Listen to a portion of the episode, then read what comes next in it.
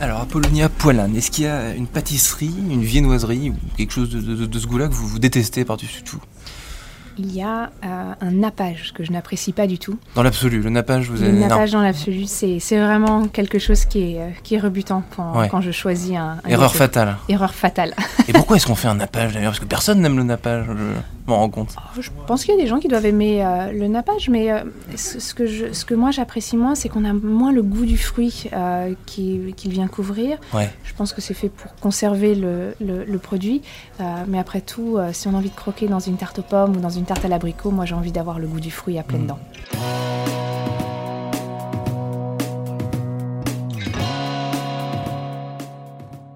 Bonjour à tous et bienvenue au Talk Décideur du Figaro où on va aujourd'hui parler de bon pain, euh, de boulangerie et de savoir-faire artisanal avec mon invité Apollonia Poilane qui est en face de moi et qui dirige l'entreprise du même nom euh, que vous connaissez sûrement. Donc en 1932, donc c'était il y a quasiment 100 ans, euh, votre grand-père Pierre Poilane ouvre la boulangerie Poilane rue Cherche-Midi dans le 6e arrondissement de Paris.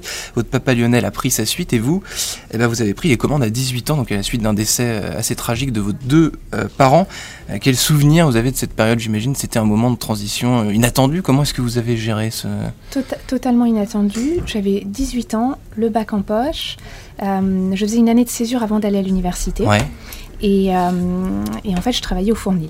Euh, Vous y travailliez déjà J'y travaillais Donc déjà. les- les- le, fait- personnel, vous connaissiez les collaborateurs, etc. Mes équipes, les compagnons, les collaborateurs de la maison me connaissaient. Ils m'avaient vue petite euh, quand euh, j'étais la petite main qui euh, rangeait les, les La mascotte, un peu. Bon, mascotte, une, bonne petite main. Ouais. Et j'aidais en fin de mois pour les factures, Mhm. j'aidais dans la boutique à mettre des sablés dans des sacs. Et lorsque, lorsque j'ai fini mon bac, fini mon lycée, la- en attendant de, de rentrer à l'université en, en septembre 2003, je travaillais au Fournil. Et euh, en faisant mon, mon apprentissage, euh, euh, en commençant mon apprentissage quand j'avais 16 ans, euh, je, je travaillais avec euh, mon maître d'apprentissage deux ans plus tard au Fournil. Mhm. Mes parents décèdent brutalement euh, fin octobre 2002 et je prends leur suite. Donc euh, c'est une transition qui a été brutale, qui, a- qui s'est faite plus tôt que prévu. Ouais. euh, mais, c'était Mais qui une- était prévue. Mais qui était, voilà, Ouais. mais qui était prévu, absolument. Et vous aviez, donc vous êtes aussi, euh, vous travaillez aussi avec votre sœur Athéna, qui travaille également dans la maison Oui. familiale. Comment est-ce que ça s'est orchestré Euh, la- la- Qui a pris, le- qui va prendre les décisions Que- Quelles tâches on, on- on va se, on va se réserver, etc. Comment ça s'est passé ça? Alors, lorsque, lorsque mes parents décèdent, Ouais. euh, j'avais 18 ans et ma sœur à peine 16 ans. Euh, donc lorsqu'elle a eu 18 ans, on a commencé à travailler ensemble euh, sur les aspects plus stratégiques de l'entreprise. Et aujourd'hui, là où je consacre mon temps à l'opérationnel, elle, elle consacre son temps à son activité artistique et on travaille ensemble sur la stratégie. D'accord. Donc ça a toujours été. Donc les deux ans d'écart ont un peu joué entre guillemets en, en votre, enfin, votre faveur entre en ma guillemets. faveur, mais parce que- c'était aussi mon projet depuis que euh, j'étais petite. Donc euh, euh, finalement, chaque chose a, a trouvé sa place. Euh, qu'est-ce que la maison Poilane, justement, on va parler un peu de, de votre produit, de, vo- de votre pain. Mhm. Qu'est-ce qu'elle a de particulier cette maison par rapport à votre, votre concu- vos, vos concurrents? Poilane, c'est une entreprise qui fait du pain, des biscuits, des pâtisseries boulangères. Et notre regard, euh, qui je pense est, est, euh, euh, est singulier, c'est euh, une compréhension de, de notre métier comme étant cette rencontre, cette croisée des chemins entre céréales, farine de céréales et l'univers de la fermentation pour faire ces produits, du pain, des biscuits, des pâtisseries boulangères. Euh, et ce, ce- ce regard singulier, cette culture du pain que l'on a, parce que à Saint-Germain-des-Prés, il y avait des artistes, donc il y a Mhm, eu un, ouais. un espèce de terrain assez naturel pour développer cette, euh, euh, ce goût qu'avait mon père et puis mon grand-père avant lui euh, pour, pour, pour les artisans, pour ce travail de la main. Et ce sont tout ça qui a nourri le levain au sens physique, euh, mais aussi métaphorique, philosophique de la maison. Hmm. Et tout cet héritage familial, euh, donc de votre grand-père, de votre papa, vous y avez, vous avez rien touché du tout? Alors, vous avez à toucher, vous avez au contraire ajouté vo- votre, votre patte à vous? Et si oui, qu'est-ce que vous avez ajouté comme Non. euh, Par exemple, quand on fait du pain, nous, on, on a quatre ingrédients. On a le levain, la farine, l'eau et le sel. Et le levain, c'est un morceau de pâte de la fournée précédente qui sert à ensemencer la fournée suivante. Mhm. Et donc, quand on comprend cette logique-là, pour moi, euh, ma pâte ou ce que j'apporte, c'est ce que je fais au quotidien quand à la fois je perpétue cette tradition Ouais. euh, qui me vient d'hier, mais que j'emmène vers demain.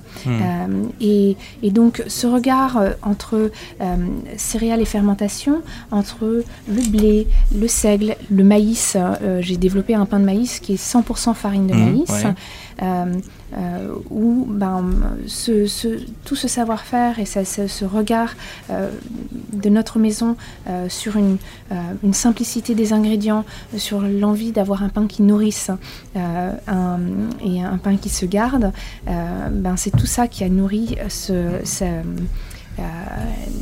à la fois le, travail que l'on fait au quotidien pour perpétuer des traditions, mais aussi en créer des nouvelles. Mmh. Euh, et ça, ça, ça a toujours été aussi la singularité de, de la maison. C'est ce dialogue entre passé et présent. C'est sa maison, donc passé et présent. Par exemple, si je pense au web, aux réseaux sociaux, aux, nouveaux, aux, nouvelles bah, manières de consommer, vous êtes vous bah, êtes à fond dedans aussi Mais alors non seulement ça, mais euh, alors à deux titres, on a un site internet marchand depuis 1997, donc on était plutôt des pionniers. Et, euh, et, euh, et, pour vous donner un autre exemple, j'ai eu la chance d'aller à, l'université à Harvard, qui était le berceau de Facebook. Donc donc j'ai été vraiment bercé professionnellement et personnellement dans ces technologies. Mon père était féru technologie et il y avait toujours cette, ce, ce dialogue qu'il a appelé de la rétro-innovation, prendre le meilleur du passé, le meilleur du présent pour construire l'avenir. Ouais, donc euh, boulangerie, euh, avec Facebook, enfin, la boulangerie et la sauce Silicon Valley, quoi, un peu. Exactement. Euh, parce qu'en fait, le, pain, c'est quelque chose que c'est un produit de, tous les jours, etc. Dans, le temps, on a du mal à imaginer comment il peut évoluer. C'est assez les recettes. Vous me parlez de méthodes euh, ancestrales, un savoir-faire que vous conservez, etc. C'est assez figé finalement. Ça évolue peu. C'est par petites touches. Alors, c'est vrai. Euh, euh, et, d'autant plus que si on regarde euh, à, notre échelle humaine, disons qu'on vit 80 ans alors que ça fait des milliers d'années qu'on fabrique du mmh. pain, en fait, enfin, notre apport il est relativement négligeable. Mmh. mais par exemple, en travaillant sur mon pain de maïs, ben, j'ai eu vraiment ce, rapport et cette compréhension du travail des, céréales avec le levain ou la compréhension euh, et c'est ça aussi qui a nourri ma réflexion pour, euh, euh, pour des, nouveaux pains. il faut aussi apprécier la valeur du temps et de ce qu'elle apporte en goût mmh. et, de ce qu'elle apporte pour construire quelque chose qui dure. Mmh. et le pain, en définitive, est peut-être aussi un des premiers réseaux sociaux parce que celui avec lequel on partage le pain, c'est le copain. Euh, donc étymologiquement, on, montre bien qu'il y a ce lien entre les hommes grâce à ces nourritures élémentaires. Alors vous parlez des réseaux sociaux, je reviens à votre passage aux États-Unis. L'internationalisation de, de, de Poilane, comment vous la pilotez? Euh, Comment est-ce que vous, vous exportez à l'étranger ce savoir-faire, cette pâte Poilane Eh ben, d'abord, on est présent à Londres. Euh, depuis, votre papa, je crois. depuis mon papa.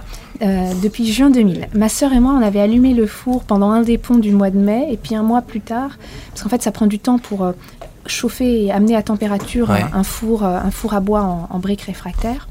Euh, donc euh, on, a, on, a, on, a, chauffé le, le, enfin, allumé le four et ensuite on l'a chauffé avant d'ouvrir. Mhm. mais avant ça, mon père avait commencé à livrer à l'étranger.